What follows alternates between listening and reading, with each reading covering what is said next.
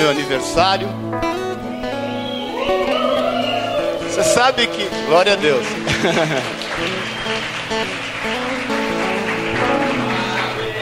Extra. Passa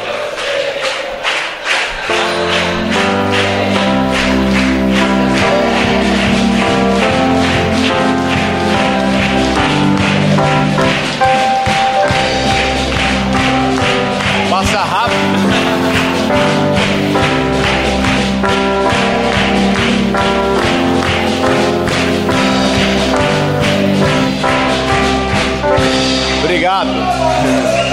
Glória a Deus. Passaram-se 30 anos e eu nem percebi. Como voa, não, Ana? O tempo passa rápido. Puxa vida. 51, né?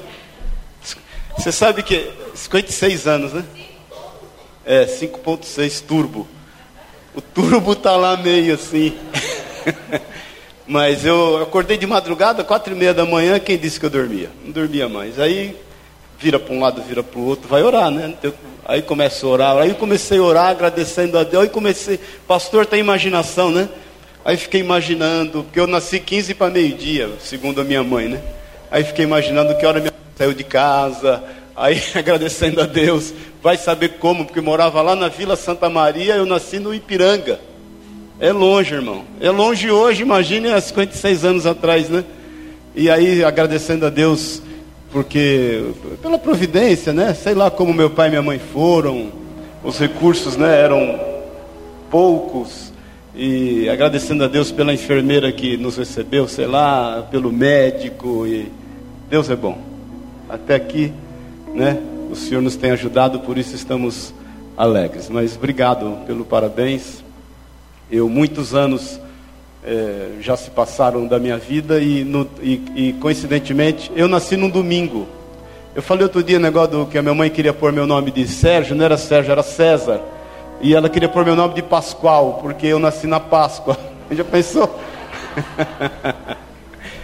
Aí meu pai foi e me registrou como Maurício. Mas eu, alguns anos, já, já coincidiu a data, né? De, de aos domingos cair o meu aniversário e eu louvo a Deus pelo privilégio de ser um pregador da palavra. Desses domingos do meu aniversário eu estar pregando a palavra. Eu glorifico a Deus por isso. Mesmo. Mesmo, porque para mim é um presente. Amém? Glória a Deus. Vamos meditar na. Abra a tua Bíblia, por favor, em Lucas. Você vai chegar num acordo com esse som aqui, porque está meio estranho. Não sei o que vocês mexem aí, tem hora que sei se é um retorno, o que está acontecendo aí. É, eu já meditei nessa palavra. Deus tem, esses dias, eu tenho remeditado, né, novamente algumas palavras que até preguei. E aí Deus tem me dado algumas coisas é, naquilo que eu já meditei. Mas eu quero rever alguns conceitos desta palavra e algo novo que Deus me chamou a atenção acerca disso. Amém? É, Lucas, no capítulo. É, 22. Nós vamos ler do 54 ao 62. Lucas 22, 54. Amém? Posso ler? Quem está nos visitando hoje? Estou vendo ali a Binho e o Cláudio, sejam bem-vindos em nome de Jesus. Tem mais alguém? Deus te abençoe, viu? Seja bem-vindo em nome de Jesus. Tem mais alguém nos visitando? Deus te abençoe, viu, querida? Seja bem-vindo em nome de Jesus. Amém? Dá um abraço nesses irmãos aí que estão nos visitando aí, ó. Dá um abraço nela ali, dá um abraço nele aqui. Um abraço ali na Binha e no Cláudio. Amém? Versículo 54, posso ler? Então, prendendo-o, levaram e o introduziram na casa do sumo sacerdote. Pedro seguia de longe. E quando acenderam o fogo no meio do pátio, e juntos se assentaram, Pedro tomou o lugar entre eles. Entre mentes, uma criada, vendo assentado perto do fogo, fitando, disse: Esse também estava com ele. Mas Pedro negava, dizendo: Mulher, não o conheço.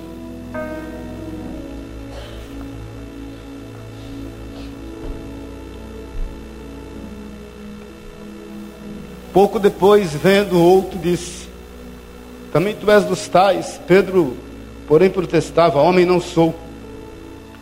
E tendo passado cerca de uma hora, outro afirmava, dizendo: Também este verdadeiramente estava com ele, porque também é Galileu. Mas Pedro insistia: Homem, não compreendo o que dizes. E logo, ele ainda estando a falar, cantou o galo. Então, voltando-se o Senhor,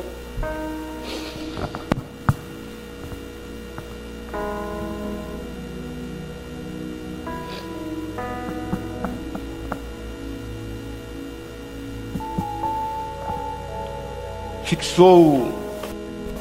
Então, voltando-se o Senhor, fixou os olhos em Pedro e disse: E Pedro se lembrou da palavra do Senhor. Como lhe dissera, hoje três vezes me negarás antes de cantar o galo. Então Pedro, saindo dali, chorou amargamente. Amém? Pai, nós te louvamos. Te louvamos porque tu és Deus. Te louvamos pelo teu infinito amor, pela tua misericórdia, que nos perdoou, nos alcançou, quando nós ainda nem sabíamos quem era o Senhor, quando nós estávamos envolvidos com tantas outras coisas nesta vida, quanto, quando nós nem ao menos paramos para pedir perdão a Ti, o Senhor já nos perdoou. Por isso nós te agradecemos. Nós nos reunimos aqui como família, esse é o nosso encontro de família contigo. Te agradecemos pelo teu cuidado, pelo teu zelo, pelo teu amor para conosco. Fala conosco pela tua palavra, nos revela a tua vontade. Fala no íntimo e no oculto de cada um de nós. É o que nós pedimos em nome de Jesus. Nós levamos cativo o nosso entendimento em Cristo Jesus e declaramos a liberdade do teu Espírito Santo em nós. Somos sedentes de ti, Jesus. Estamos aqui por isso, porque temos sede do Senhor. Obrigado pela família que o Senhor nos tem dado e por aquilo que o Senhor é em nós. Nós rejeitamos o que não é teu e declaramos a liberdade do teu Espírito Santo em nós, em teu nome, Jesus. Amém. E amém. Amém. Pode sentar-se, dá um abraço teu irmão. Eu já me emociono fácil e me emociono quando leio essa palavra. Eu me lembro que a primeira vez que eu li esse texto e meditei nele, já tem tempos, muito tempo eu fiquei um tanto quanto revoltado com Pedro. Fiquei em lutas, mas um negócio sério. Fiquei bravo com ele. Fiquei, puxa vida, como é que alguém passando o que passou, vivendo o que viveu, ao lado do Senhor, vivenciando tantas coisas, pode ter uma atitude dessa, né? E, e no início eu me lembro que eu ficava realmente muito, muito angustiado, muito querendo não vi a hora de chegar no céu para conversar com Pedro, tocar uma ideia com ele. Falar, quero saber, meu irmão, o que, que, tá, o que, que aconteceu. E aí a gente vai amadurecendo, né? A gente vai percebendo e vai vendo. E hoje eu me emociono em saber aquilo que Pedro passou, aquilo que, o que havia no coração dele. Mas eu quero analisar com você rapidamente alguns sintomas, né? Muitas vezes a gente vai no médico e o médico faz uma anamnese. O que você sente? O que está acontecendo? E aí você vai começando a falar o que você sente para ele chegar num resultado. Quero fazer algo, uma anamnese reversa. É como quando você chega no médico, o médico vai contando alguns sintomas e você vai se adequando ou não a eles para chegar a um diagnóstico. Mas eu quero analisar aqui com você alguns sintomas que houveram em Pedro a ponto dele chegar no ponto de negar Jesus, de, de querer não não, não assumir publicamente quem era Jesus na vida dele e o que ele era em Jesus. Muitas vezes nós ficamos um pouco em lutas né, com Pedro e com algumas atitudes de Pedro em relação a ele negar Jesus, mas se você começar a perceber, foi, a, a coisa vai acontecendo de forma muito sutil. Muitas vezes nós estamos administrando alguns resultados de alguns erros na nossa vida e quando a gente percebe, eu sempre tenho te falado isso, a gente vê que a gente não tropeça em pedra grande. Pedra grande a gente desvia, não é verdade? Você só tropeça em pedra pequena. Então aquilo que aconteceu com Pedro é extremamente importante. A Bíblia diz que tudo que está escrito é para reflexão nossa, para que a gente esteja de qualquer forma no meio desses sintomas se identificando para saber se algo não está acontecendo parecido conosco. Que pode nos levar ao ponto de um dia até negar Jesus, negar a fé. A palavra de Deus diz, e o primeiro sintoma está no versículo 33. Eu vou ler o 31. Simão, Simão, eis que Satanás vos reclamou para vos peneirar como trigo. Eu, porém, roguei por ti, para que a tua fé não desfaleça. Tu, pois, quando te converteres, fortalece teus irmãos. Versículo 33 diz assim: Ele, porém, respondeu: Senhor, estou pronto a ir ter contigo a ir contigo tanto para a prisão como para a morte. O primeiro sintoma na vida de Pedro foi a presunção. Ele não percebeu o quão presunçoso ele era, o quão orgulhoso ele estava. A palavra de Deus diz que a soberba precede a ruína. Nós agimos com presunção quando nós entendemos no nosso coração que nós não precisamos de nada, nós somos autossuficientes. Nós não precisamos compartilhar com as pessoas as nossas necessidades, nós não precisamos abrir os nossos corações com aqueles que estão andando ao nosso redor, poder fazer-se um ser forte com eles. A palavra de Deus diz que um ao outro ajudou. A palavra de Deus diz que é bom serem dois, porque a paga de três é melhor do que a de dois. A palavra de Deus diz que é bom serem dois, porque a corda de três não se arrebenta com facilidade. É bom serem dois, porque a paga de dois é melhor do que um. Agora, nós somos presunçosos muitas vezes quando nós não admitimos a nossa necessidade, inclusive do Senhor. Jesus é quem fala: sem mim nada podeis fazer.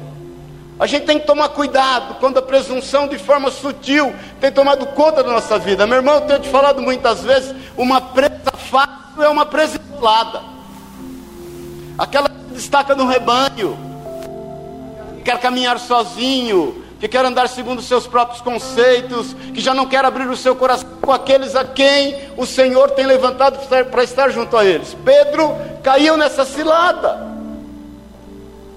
O Senhor ora por ele, intercede por ele, avisa ele, ele é presunçoso a ponto de dizer: Senhor, eu não.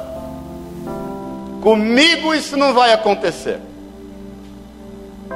Sabe uma forma que nós somos pegos na presunção quando nós não perdoamos as pessoas. Paz do Senhor. Quando nós não admitimos o fato delas poderem falhar.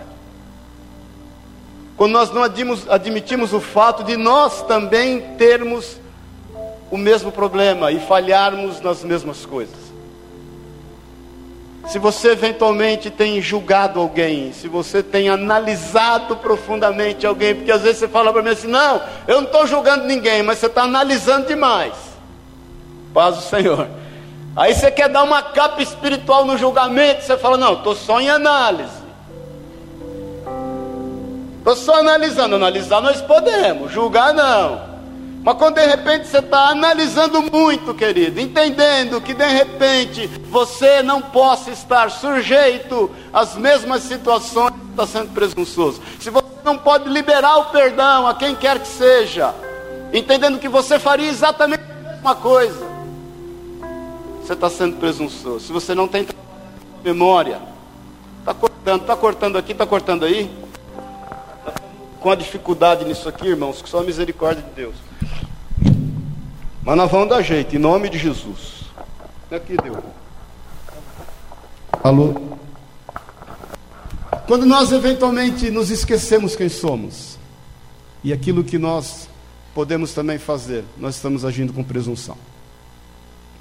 Segundo ponto na vida de Pedro. A palavra de Deus diz que Jesus ele vai para o Getsemane, ele leva Pedro, Tiago e João, ele se afasta para orar, ele vai buscar a presença do Pai, está vivendo um momento decisivo. Eu preguei sobre isso outro dia, né? O vale da decisão. A palavra de Deus diz no versículo 46, mesmo no mesmo capítulo, e disse-lhes: Porque estáis dormindo, levantai-vos e orai, para que não entreis em tentação. Quando você começa a negligenciar a oração, quando você começa a entender que a tua oração já não alcança os céus, quando você começa a entender que você já não sente o mesmo calor, já não sente o mesmo arrepio, já não tem a mesma sensação, e por isso já você não tem orado, se você já não tem buscado ao Senhor com a mesma frequência que deveria, você pode estar sendo, pode, pode ter certeza, estar sujeito a um dia negar Jesus, é um outro sentimento.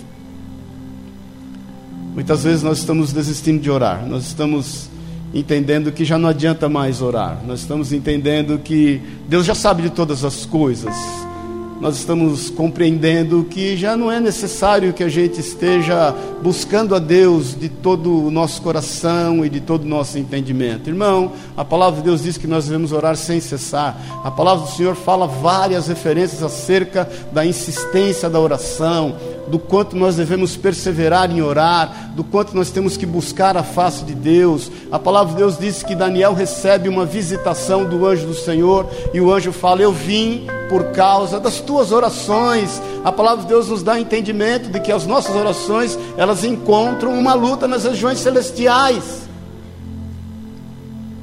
Se eventualmente você está passando por um vale no qual você já não tem o mesmo, o mesmo, o mesmo empenho em orar, em buscar, em ver situações transformadas por conta daquilo que circunstancialmente está tomando conta da tua vida, cuidado. Isso não é um bom sintoma. Esse esfriamento não é um bom sintoma.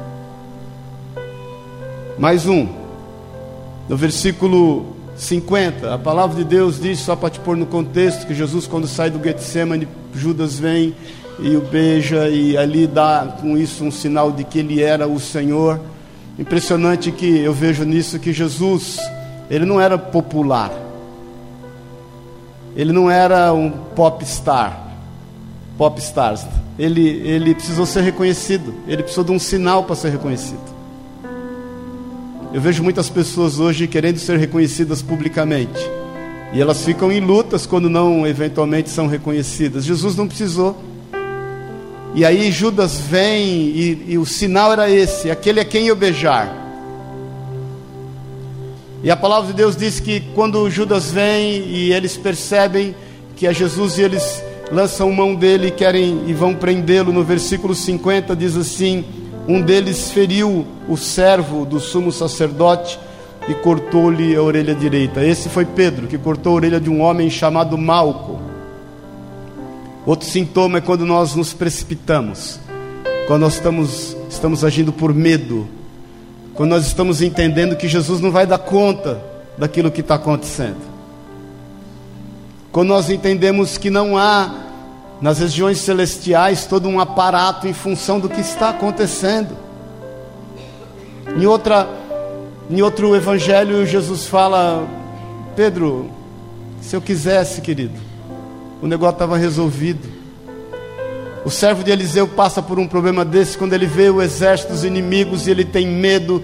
E Eliseu ora e fala: Senhor, abre os olhos do servo.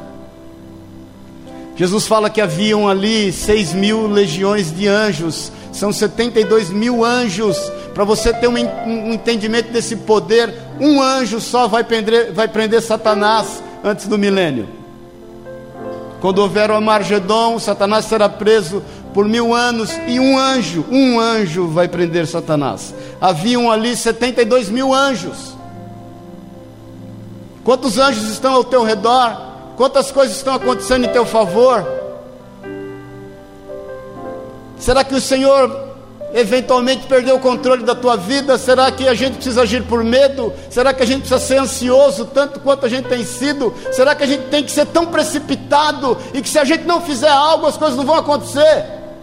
Quando a palavra de Deus diz que Deus dá aos seus filhos enquanto dormem, e nós entendemos que se não houver solução, a melhor coisa que nós temos a fazer é o que? Dormir, descansar. Quando nós estamos muito precipitados, quando a gente entende que se a gente não fizer algo, nada vai acontecer, tome cuidado, não é um bom sintoma. Se eu não fizer algo por esse homem, por esse marido, ele nunca vai mudar. Se eu não fizer algo por essa mulher, ele nunca vai mudar. Se eu não fizer algo pelos meus filhos, nada vai acontecer. Se não sou eu no meu trabalho, se não sou eu nessa casa, se não sou eu nessa igreja, nada acontece. Eu preciso tomar a frente de tudo. Quem está à frente é o Senhor. Ele sabe o que está acontecendo. Ele tem anjos acampados ao teu redor e te livra de todo o mal. Eu não estou falando para que você não seja precavido. Não é isso. Eu não estou falando para que você seja irresponsável, não é isso. Eu só estou te falando que se você não tem confiado no Senhor e tem querido agir segundo o teu entendimento, cuidado com esse sintoma, pode estar havendo alguma coisa errada. Amém?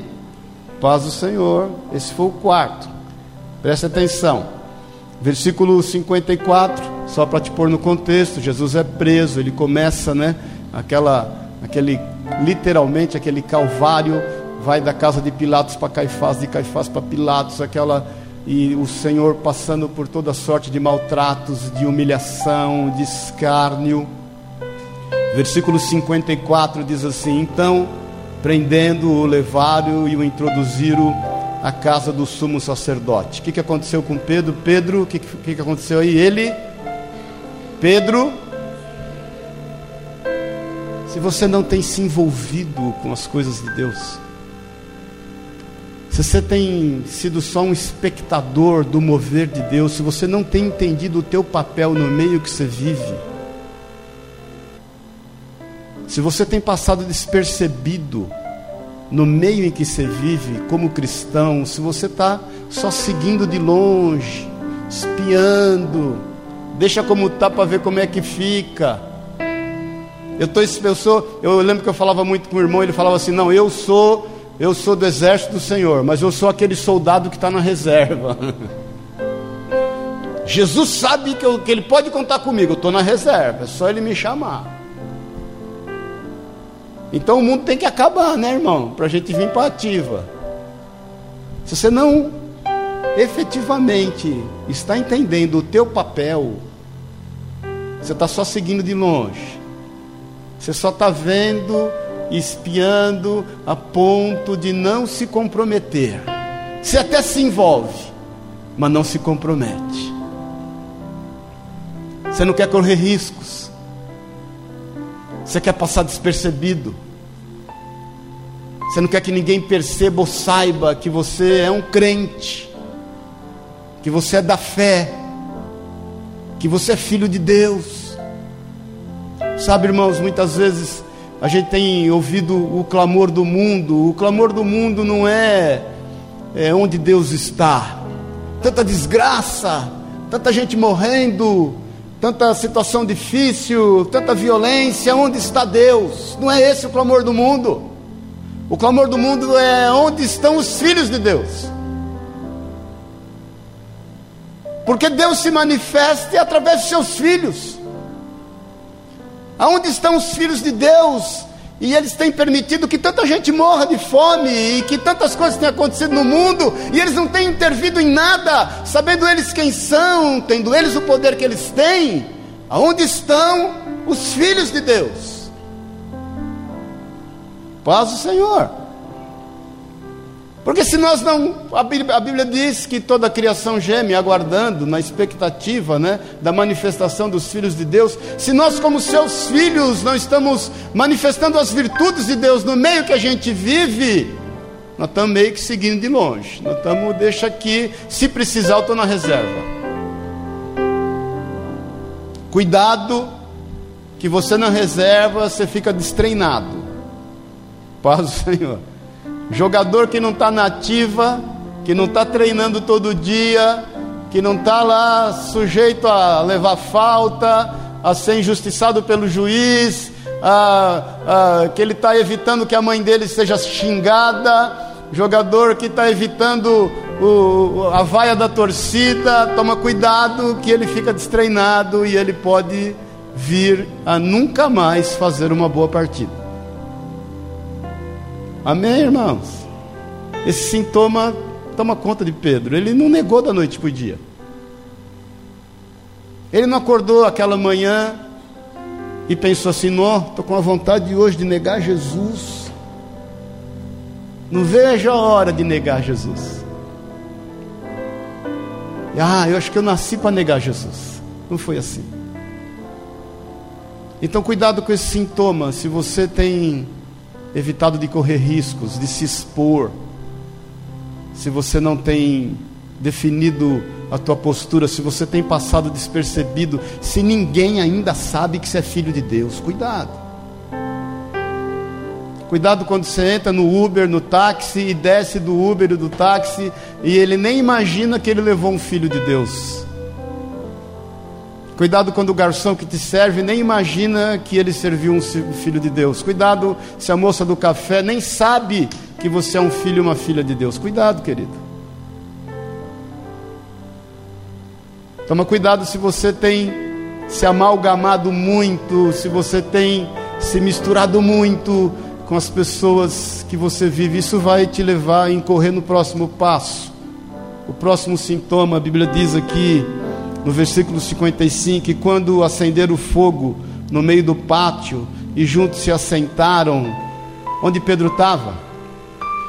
Hã? Estava com os discípulos? Não estava com uns que jogavam sortes sobre as vestes de Jesus. Mateus diz que nesse momento estavam jogando sortes sobre as vestes de Jesus. Pedro estava lá.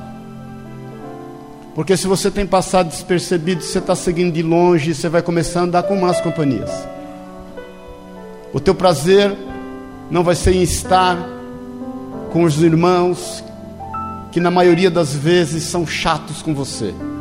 Paz do Senhor. Fala para o teu irmão que está do lado. Eu sei que você é chato, irmão. Pode falar para ele.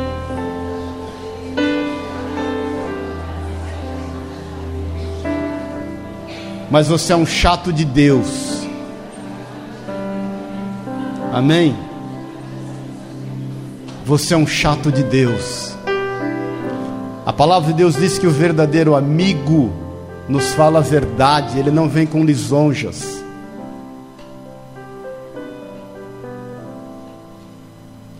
A nossa relação enquanto corpo, igreja, família de Deus é uma relação de confronto. Não é de afronta. Mas ela tem que ter confronto. Alguém tem que te falar, irmão, você está mancando. Minha irmã, você está falando palavrão demais, querida. Meu irmão, para que isso é mentira. Amém? Porque tomar chope com os amigos que não vão te confrontar é fácil demais. É até tranquilo. Agora está aqui no meio dos chatos e conviver com eles. Cuidado com esse sintoma de que, ah, eu já não quero mais misturar muito com a galera, ah, esse povo aí, não sei, ah, parece que a gente ficou meio distante. Cuidado. Já não estou meio, estou noutra vibe. Eu estou mais maduro. Você já ouviu esse papo? De você mesmo? Não, eu estou mais maduro. Eu estou numa outra. Essa galerinha aí parece que não cresce. Vive pegando no meu pé. Não preciso de ninguém para me dar conselho. Paz do Senhor. Estou querendo saber, não preciso de ninguém para falar no que eu estou errado, no que eu estou certo. A vida é minha. Deixa eu cuidar dela. Amém, irmãos? Quem falar com o pastor que nada? Quem eu quero falar com o pastor? Eu sei porque eu já fui assim, querido. E sou muitas vezes. Eu me lembro de uma época eu ia sou ele numa crise danada de relacionamento, pensando em separar. Lá no começo do casamento, quem nos pastoreava era o pastor Amauri, que está lá em Pouso Alegre, servão de Deus. E eu um dia fui viajar no meio de uma crise danada, nunca esqueço, estava em Goiânia, e a Sueli, serva de Deus, orando, jejuando e querendo consertar, e eu querendo chutar o pau da barraca. Eu nunca esqueço, eu lembro que eu liguei para ela, e naquela época não tinha celular, era orelhão. Lembra disso, do orelhão? Ligava a cobrar. E aí eu lembro muito bem desse dia que eu falei para ela, ela, ela falou, não, vamos ter um tempo com a Mauri. Eu falei, se você falar com a Mauri, eu vou largar de você agora. Porque eu não quero ninguém se intrometendo na minha vida. Você está entendendo? Ela estava, quem não estava era eu. Cuidado. Se você já não quer compartilhar, se você não quer se expor, se você já não quer se abrir e se você não quer andar com quem te confronta, não é um bom sintoma. Amém, queridos? Pedro achou mais cômodo se aquentar na fogueira naqueles que lançavam sortes sobre as vestes de Jesus. Sexto, entre mentes uma criada vendo, assentado perto do fogo, versículo 56, fitando os olhos nele, disse: Este também estava com ele. Versículo 57. Mas Pedro negava, dizendo: Mulher, não o. Se você está mentindo constantemente acerca de quem você é e de quem é Jesus na tua vida, não é um bom sintoma. Amém, irmãos? Se você está se escondendo quando alguém que te ama passa e você está com a boca na botija, fingindo que não conhece. Você já passou por isso, irmão? Só pisca, não precisa levantar a mão. Você está lá na hora, naquele momento, e de repente Deus manda um anjo ali que você conhece, servo de Deus. E você se esconde e fala: O que, que foi? Nada. Nem conhece, não. Conhece, não. Você não conhece ele ali, não. Não conheço, não. Já passou por isso? Cuidado. Não é um bom sintoma. Enfim, esses seis sintomas levaram Pedro a negar Jesus. A presunção, a negligência no orar, o andar em más companhias, o mentir, o seguir de longe, isso tudo levou Pedro a negar. O ser precipitado, ansioso, o querer resolver as coisas no seu tempo, isso tudo, esses sintomas foram formando em Pedro a ponto dele falar por três vezes: Não conheço, está ficando louca, eu não sou um dos tais. A questão é que aonde eu fiquei refletindo essa semana e depois disso, o que, que acontece? Quando eventualmente em alguns desses sintomas eles criam uma forte identificação conosco e a gente de repente percebe pelo Espírito Santo de Deus de que a gente já tem negado Jesus, de que a gente já não tem é, feito segundo aquilo que está proposto no, no nosso coração, para a nossa vida se de repente a gente já não tem dado os devidos frutos, se de repente as coisas já não têm acontecido como deveriam, se de repente a gente tem negado Jesus a ponto de chutar o pau da barraca, ficar nervoso, não querer saber de nada, e agora é o seguinte: a vida é minha, eu vou levar do jeito que eu quero, porque isso aí tudo é uma loucura. A palavra de Deus diz que quando ele nega o Senhor, quando ele efetivamente declara toda atenção se volta a Ele espiritualmente. A primeira coisa que eu quero que você entenda em relação a essa reflexão que a gente tem feito até agora é que não adianta, você sempre vai ser reconhecido. A marca do Senhor é sobre a tua vida. Você é um cidadão dos céus. Você foi instalado nos céus, meu irmão. Entenda isso em nome de Jesus. Não tem como, não tem como retroceder. É Jesus quem diz isso: que aqueles que o Senhor confiou a Ele, Ele glorificou o Pai na vida deles, e ninguém pode arrebatá-los da sua mão. Pedro podia negar dez vezes, cinquenta vezes, oitenta vezes, Pedro podia querer fazer o que for, ele seria reconhecido sempre você sempre vai ser reconhecido como um homem ou uma mulher de Deus. Você pode fazer o que for, você pode estar vivendo o pior momento da sua vida, você pode estar de pecado até o último fio do seu cabelo. Todas as pessoas que te verem vão perceber que, por mais que você queira passar despercebido pelo mundo, tem alguma coisa em você que não tem jeito. Você remete a Deus.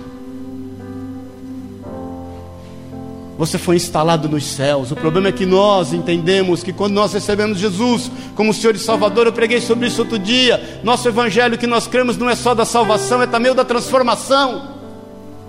Nós entendemos que quando nós fomos instalados nos céus, o céu vai instalar em nós e nós vamos resolver todos os problemas. Não é isso, não, irmão. As coisas vão ser resolvidas, mas através da tua vida.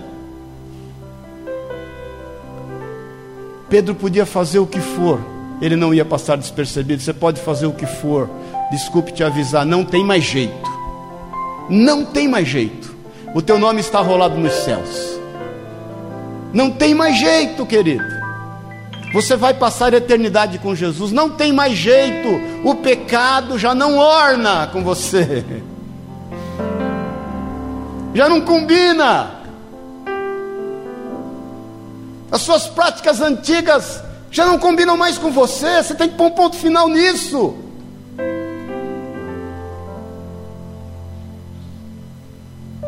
Você já não consegue mais ser quem era.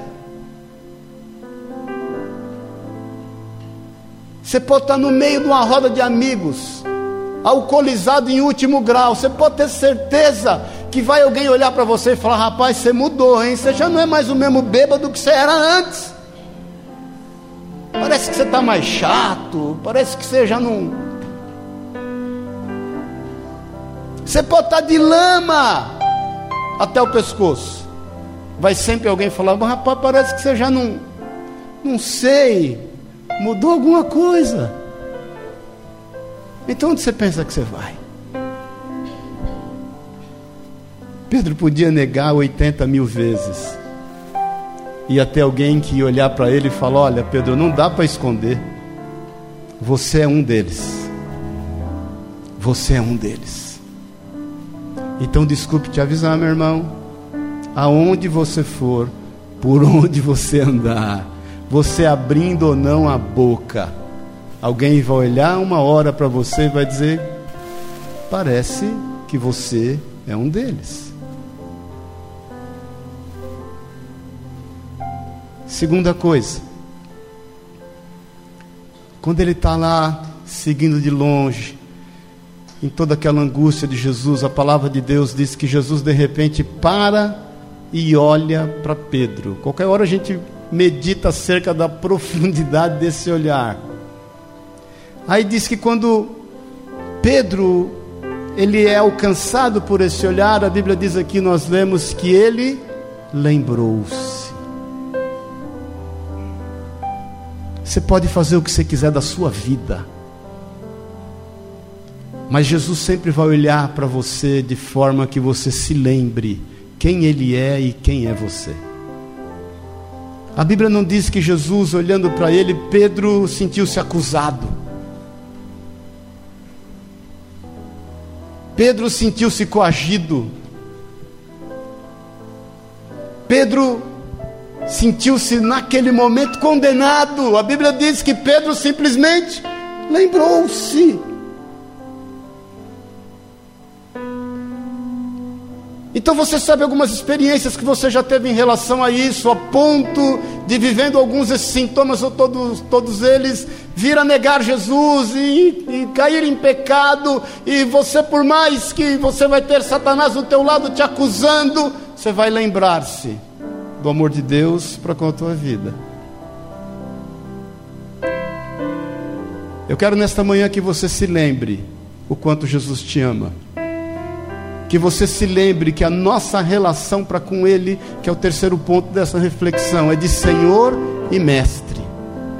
A nossa relação com Jesus não é de mestre e Senhor, porque se ela é de mestre e Senhor, nós precisamos entender conhecer, saber, para depois obedecer. Não é essa a relação. A nossa relação com Ele é de Senhor, Ele é Senhor, nós obedecemos, nós fazemos tudo quanto Ele tem falado aos nossos corações, nós testificamos da Sua vontade, para depois nós vamos entender e saber e conhecereis a verdade, e a verdade vos libertará. A nossa relação com Jesus é de Senhor e Mestre. Nós somos cidadão dos céus.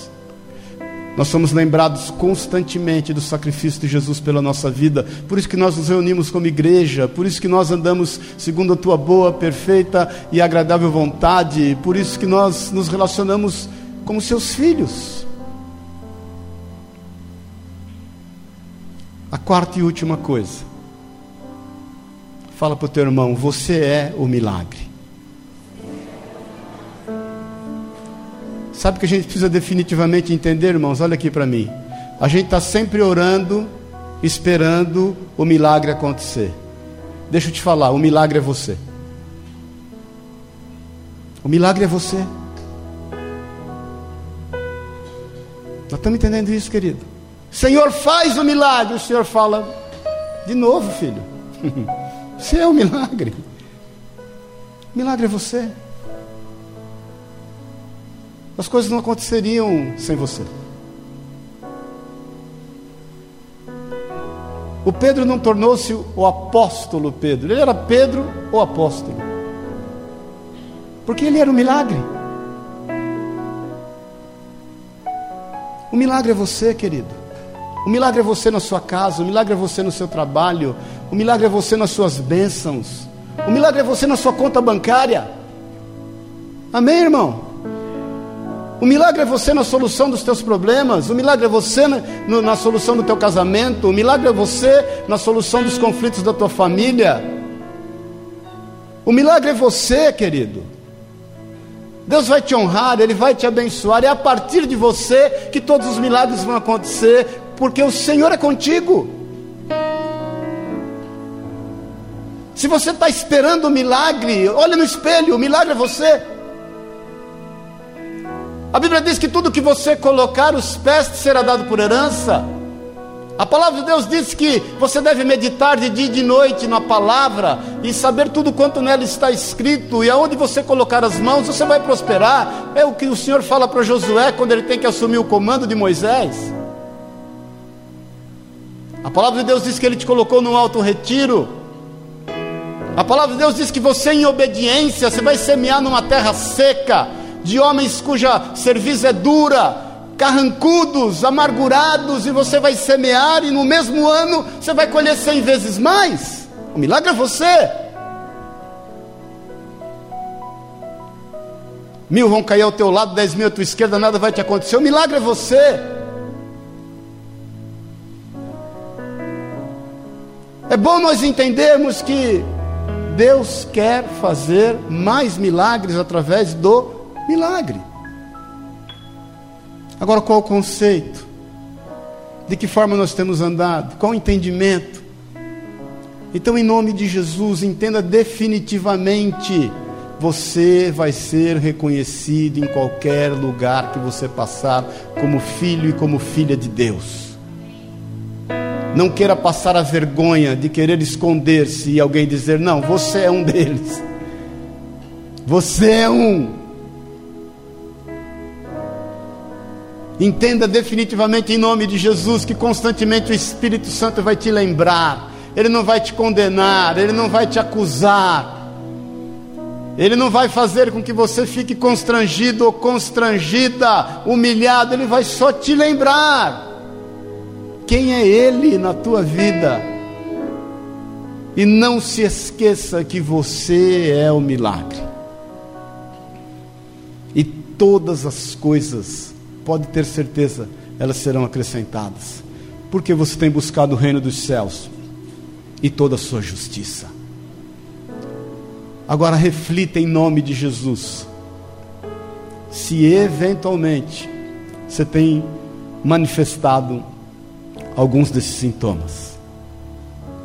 Se eventualmente você tem sido presunçoso, soberbo, orgulhoso, se eventualmente você tem sido negligente na tua vida de oração, na tua comunhão, na tua relação com o Pai, se eventualmente você tem sido precipitado, ansioso, tem agido somente por medo, tem sido um homem, uma mulher circunstancial, Reflita em nome de Jesus, para que você não incorra num desses sintomas e de repente, a hora que você perceber, você está seguindo de longe, você já não quer envolvimento, você já não quer mais nada com nada, você quer só ficar pelas beiradas, você quer só estar na reserva. Reflita.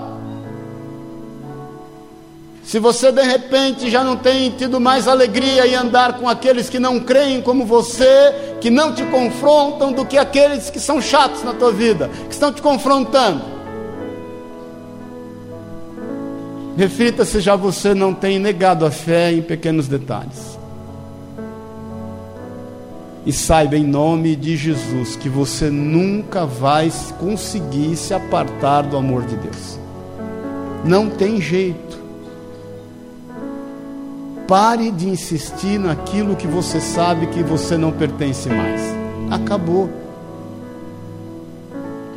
Você já não é mais um homem, uma mulher que tem que estar envolvido com coisas vãs, com mentiras, com fofocas, com calúnias. Você já não é mais um homem, uma mulher que não vai perdoar as pessoas, que não vai mais abrir a tua boca e manifestar o amor de Deus. Nós estamos entendendo isso, irmão? Você nunca mais vai conseguir se apartar do amor que está em Cristo Jesus. Eu fico imaginando que aquele, aqueles dois ladrões crucificados ao lado de Jesus, um entende isso, ele não se contamina com aquilo que está ao seu redor, ele não se deixa levar, ele entende que de uma forma ou de outra, aquela proximidade com Jesus marca ele a ponto dele orar, olhar e orar e dizer: Jesus, lembra-te de mim quando entrares no teu reino. O outro está totalmente contaminado. O seu coração está endurecido. Ele passa a escarnecer, ele as circunstâncias tomam conta dele. E ele olha para Jesus e fala: tu, é, tu não és o filho de Deus? Salva-te a ti mesmo e a nós também. Nós não somos desses que fomos levantados para afrontar o Deus vivo. Nós não somos desses que olhamos para a nossa situação e oramos a Deus, fala Deus, e aí, não vai fazer nada? Ele já fez. O milagre é você. Amém? Vamos ficar em pé em nome de Jesus.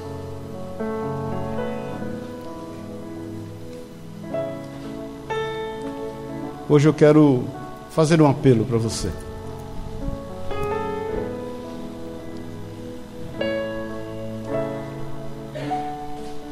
Paz do Senhor.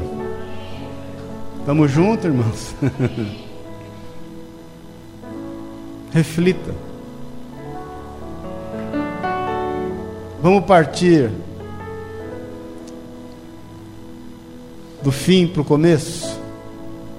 Você foi marcado com o sangue de Jesus. Não tem mais jeito. Os umbrais espirituais da tua vida estão marcados com o sangue de Jesus. Quando você ler lá em Romano, em Êxodo 12, Jesus, o Senhor dando as ordens a Moisés da Páscoa que nós vamos celebrar já já aí.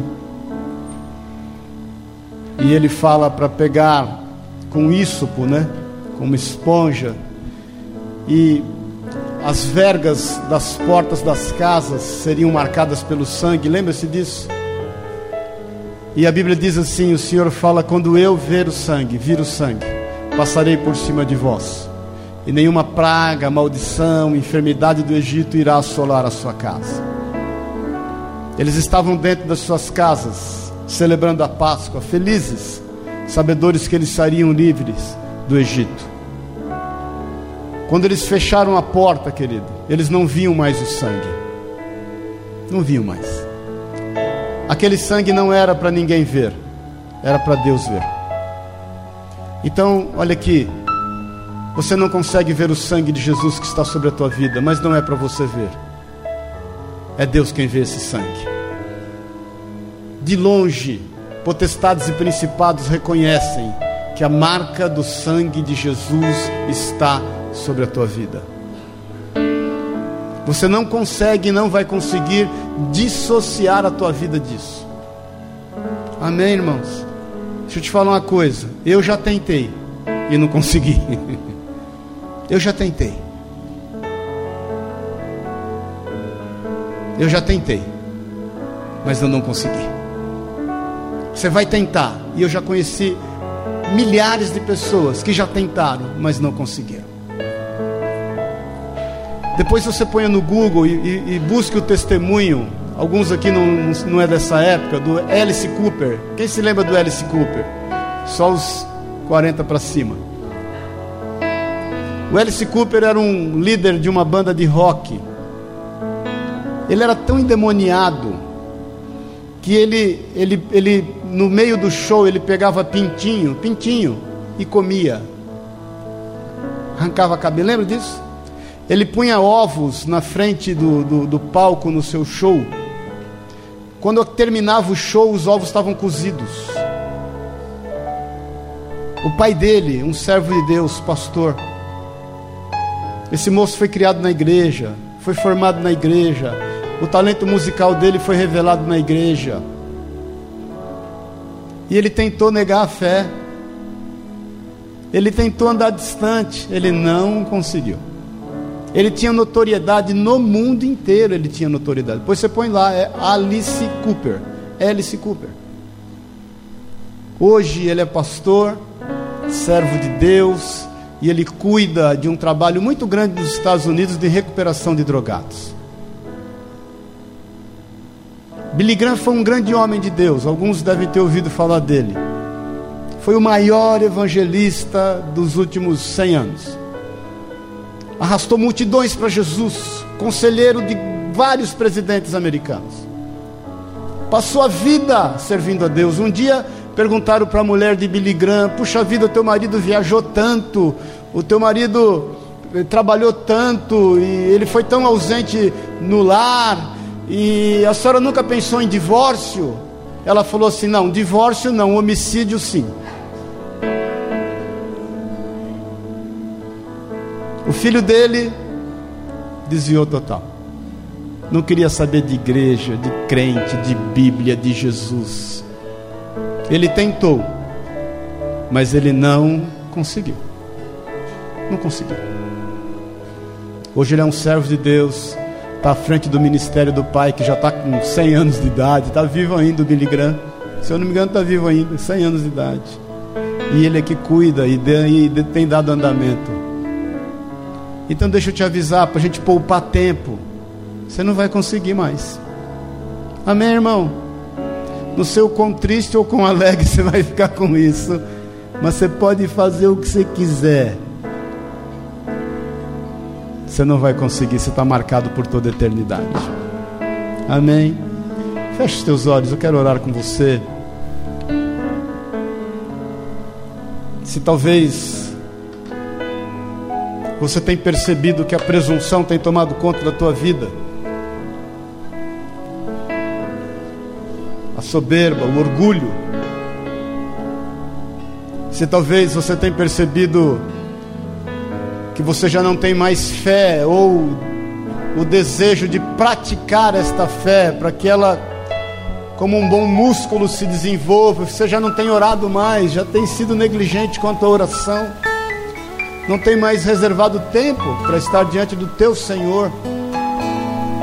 Se você tem agido somente para tapar buraco, para apagar incêndio, se você acorda toda manhã na esperança de que se você não acordar as coisas não vão acontecer, se você tem entrado em desespero porque você tem se deparado com os limites do teu físico, com os limites da tua alma, se você já não consegue aceitar que há limites na tua vida, que nem tudo é você que vai fazer que nem tudo vai acontecer somente através do teu trabalho. Se você tem sido tomado por esse medo, tome cuidado. Se você tem andado de longe, você já não quer se envolver, você já está querendo resolver os seus problemas, não quer se expor, não quer correr riscos, tome cuidado. Se você não tem se agradado de estar junto com aqueles que te exortam, toma cuidado. Toma cuidado com a mentira. Se você tem se esquecido quem você é, eu quero te lembrar nesta manhã em nome de Jesus. Você é reconhecido por eles. Por onde você for, você vai ser reconhecido como um dos tais, como uma das tais. Você vai ser reconhecido, reconhecida por pessoas que você nem imagina na sua vida que você tem a marca de Jesus Cristo. Pode ter certeza disso. Você pode pecar do jeito que você quiser, meu querido, minha querida. Obviamente, o pecado tem consequência, mas você vai ser lembrado, lembrada pelo Espírito Santo de quem você verdadeiramente é. E que Jesus é o Senhor e mestre da tua vida. E eu quero que nesta manhã você entenda definitivamente que você é o milagre. Você já é o milagre. Em nome de Jesus. Eu quero orar com você no seu lugar mesmo. Você que entende que há sintomas na tua vida que tem te levado a estar distante de Jesus.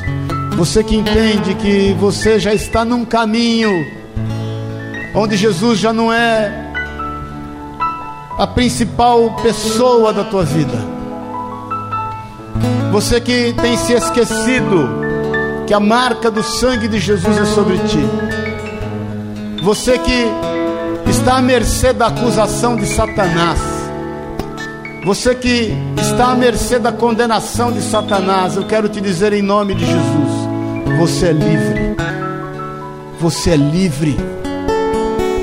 Eu quero que você saia daqui nesta manhã livre. Livre para ser quem é no Senhor. Livre para fazer aquilo que é a vontade de Deus na tua vida e através da tua vida. Se você precisa dessa certeza no teu coração, no teu lugar mesmo, levanta a tua mão, eu quero orar contigo. Deus te abençoe, cada um olhando para a sua vida. Deus te abençoe. Pode levantar o mais alto que você puder. Pai querido, essas mãos estão levantadas a ti. Essas mãos estão levantadas a ti de forma a se exporem e declararem que o Senhor é Deus e declararem definitivamente, Pai, nós não queremos estar à mercê de qualquer um desses sintomas na nossa vida. Nós não queremos, Pai, em nome de Jesus, estar distantes da tua vontade. Nós somos teus filhos. E toda, Pai, criação geme aguardando a manifestação da nossa vida no meio deles. Eis-nos aqui, usa-nos a nós, envia-nos. Deus, em nome de Jesus, em nome de Jesus, nós queremos definitivamente, Pai, andar contigo, viver o Senhor, manifestar do seu amor e do seu cuidado. Pai, em nome de Jesus, que cada um aqui receba o perdão que vem de ti. Que em nome de Jesus, cada um aqui saiba exatamente o que representa no meio em que tem vivido. É o que nós te pedimos no nome e na autoridade de Jesus que nenhum de nós desista e que a marca do teu sangue esteja sobre nós. É o que eu te peço em nome e na autoridade de Jesus. Da mesma forma, Pai, como em Coríntios a palavra de Deus diz que Pedro foi o primeiro a quem o Senhor buscou após a ressurreição. Eu quero declarar, Pai, que nós somos os primeiros a quem o Senhor nos tem buscado, porque nós temos aguardado o Senhor. Bom é aguardar a salvação do Senhor, isso em silêncio. Por isso, em nome de Jesus, em nome de Jesus, que a tua paz, que excede todo entendimento, esteja sobre as nossas vidas, e que nós estejamos em regozijo diante de Ti, sabedores que o Senhor é conosco, e se o Senhor é por nós, quem será contra nós? É o que nós declaramos em nome na autoridade de Jesus, o Senhor. Amém e amém. Amém. Glória a Deus.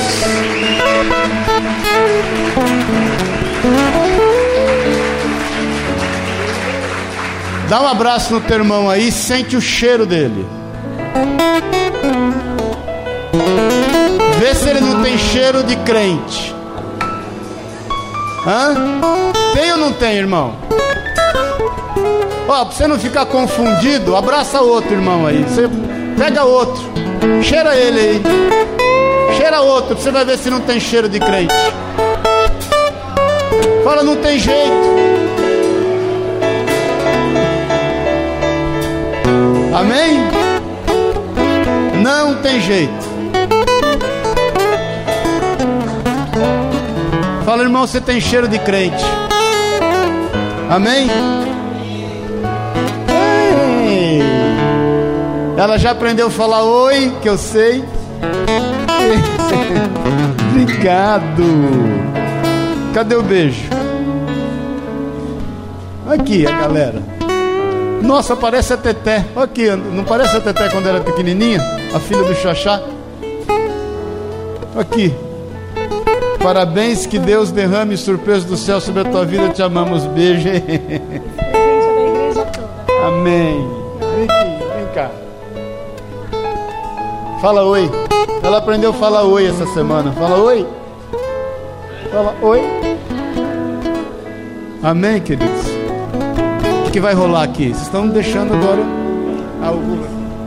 Amém. A gente queria, nesse dia tão especial, afinal, não é sempre que se faz tantos anos assim, né?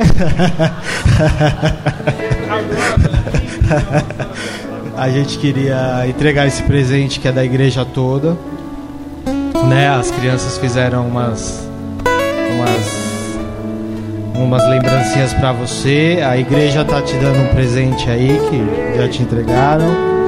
E a gente queria pedir você que ora por todos nós.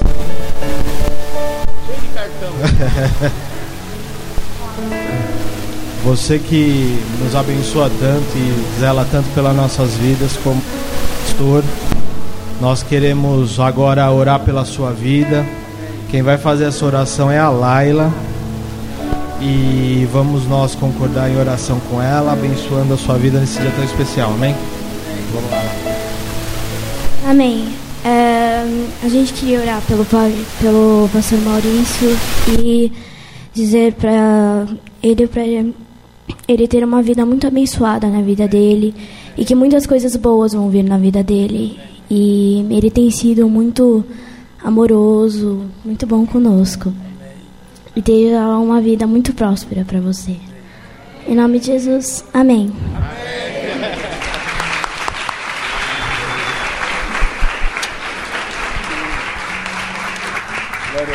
Amém.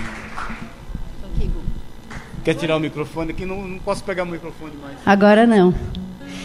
E dando continuidade a esse carinho todo.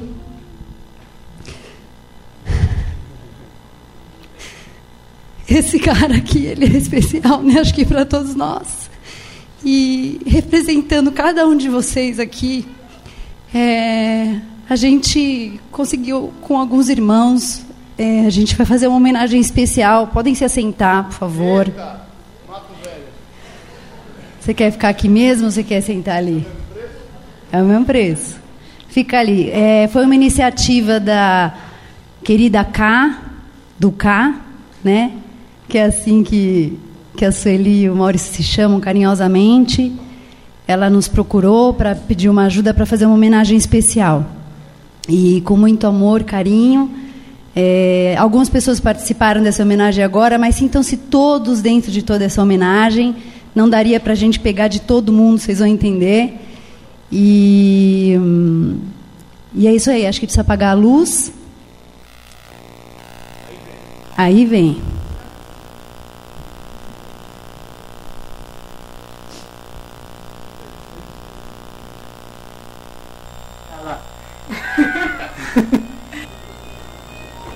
Agora, olha aqui pra mim um pouquinho, querido. Quem tá vivo aí só pisca. Dorme com um barulho desse, irmão. Deus vai cumprir ipsilíteres do que ele tem prometido pra sua vida. Paz do Senhor? Quem tá vivo, diga amém. É a síndrome do Zeca Pagodinho, né? Deixa a vida me levar. O que nós temos que entender é que a despeito de um sofismo. Nós estamos entendendo isso? Me ame, Maurício, me ame. Amém? Só os vivos digam amém. Agora morreu gente demais. Aprendi. Que Deus nos ama o tempo todo e que Ele está disponível para a gente. Basta a gente pedir para Ele. Que eu não vivo do que eu vejo, mas que eu vivo do que eu sei. Que Deus não vai fazer o que a gente pode fazer. E que Deus não tem o plano B. Ele é gestor da nossa vida e dos nossos milagres. E que quando a gente está ansioso, vai olhar fora para o passarinho. E quando a gente não está entendendo nada, continua confiando e crendo. E quando tiver que pedir alguma coisa para Deus, pede amor. Mesmo que meu barco afunde, Jesus estará ali com a gente. Que quando eu tenho o Espírito Santo dentro de mim, eu posso realizar tudo com excelência. Que o deserto é um lugar de passagem, não é permanente. Todos nós teremos momentos de deserto, mas sairemos dele fortalecidos, transformados, amadurecidos. Que eu não tenho nem a capacidade nem o dever de resolver todas as minhas dificuldades e problemas que eu possa entregá-los todos na mão de Deus, acreditar, crer, ter fé, que a vitória virá. Que independente de qualquer coisa, independente das circunstâncias, a gente deve sempre confiar na vontade de Deus, porque ela é boa, perfeita e agradável. Ele sabe de todas as coisas. Não devemos ser cristãos só de fachada. O verdadeiro cristianismo começa em casa.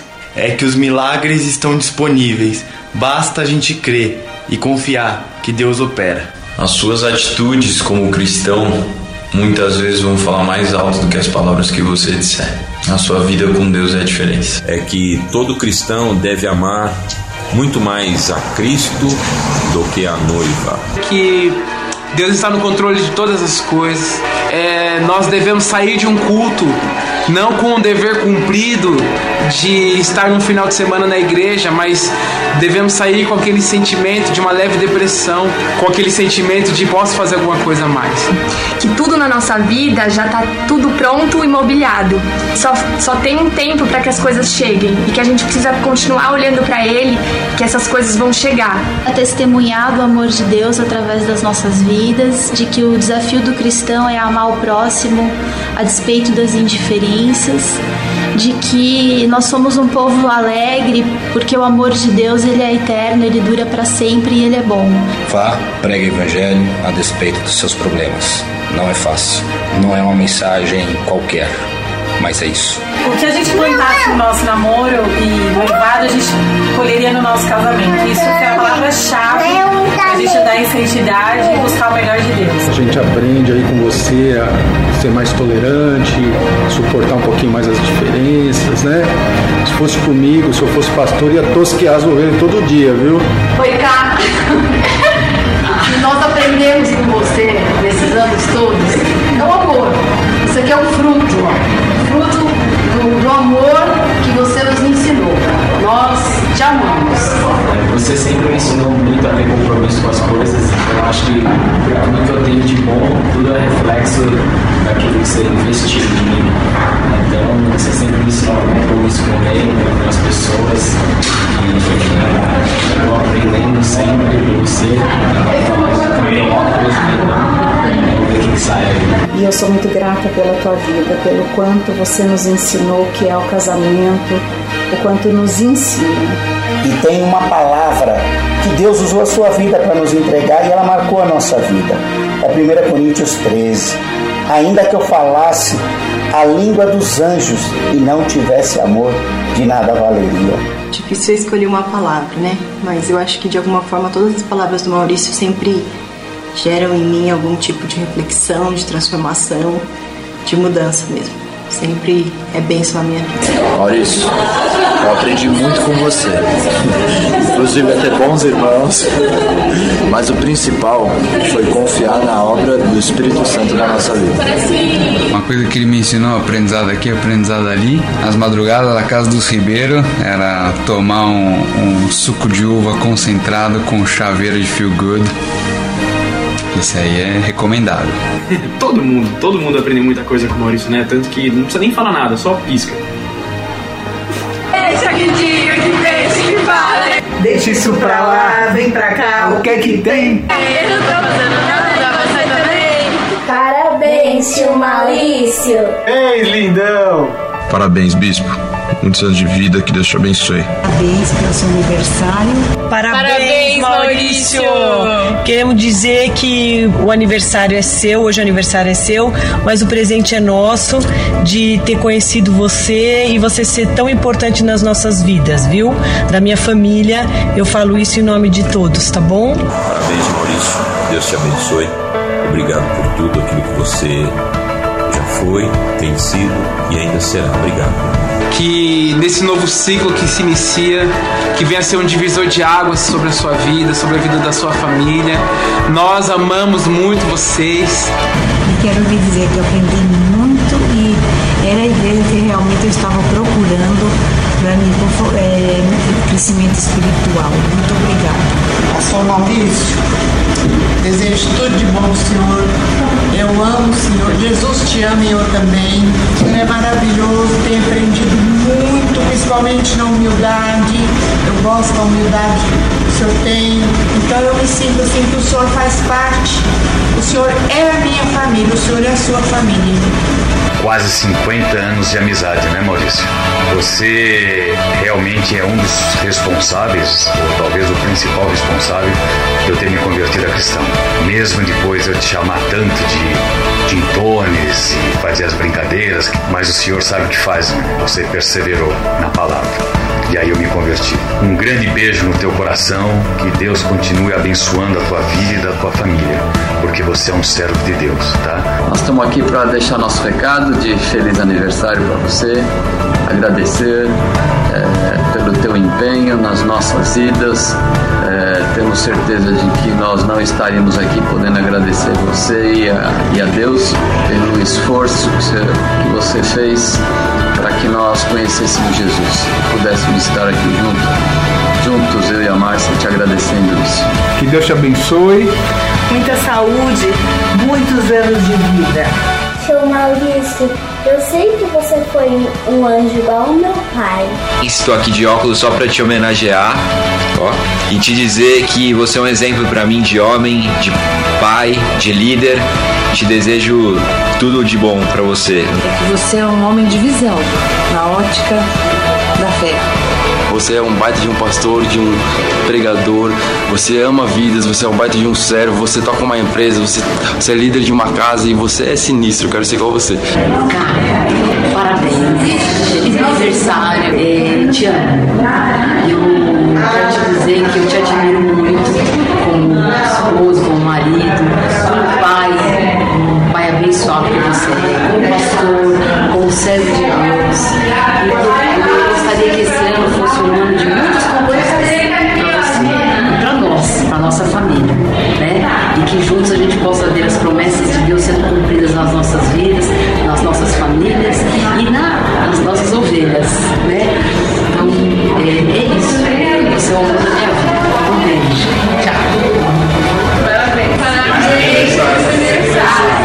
Parabéns. Parabéns. Beijo. Grande beijo. Deus abençoe, beijo. Parabéns, pastor. Beijão. Beijo e um abraço. Deus te abençoe. Beijão. Obrigada Beijo por tudo. grande. Beijo. Tchau. Felicidades, Deus te abençoe. Beijo. Beijo grande, feliz aniversário. Paz do Senhor. Me ame, hein? Beijo. Muito obrigado por tudo. Deus abençoe. É isso aí, turma. Ipsis Líqueres. Um abraço.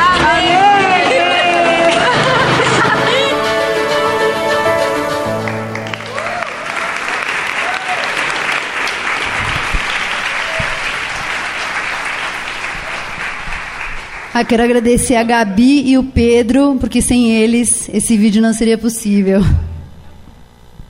Mato velho, né? Obrigado, viu? Deus é bom. Tempo, o tempo passa, a gente não percebe, mas que Deus continue a... Só tem artista aí, né? Só artista. Mas eu queria, vamos ficar em pé em nome de Jesus. Estou muito feliz que eu tive a notícia tremenda agora, um presentão, a Larissa está grávida. Vem cá. Aleluia, vem cá.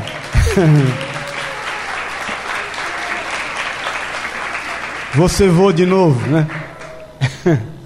Se ele me falou agora ali, puxa vida, eu fiquei tão feliz. Pai, nós queremos te louvar pela vida da Larissa, colocar o Márcio diante de ti. Tu sabes, Deus, o que há no coração dela.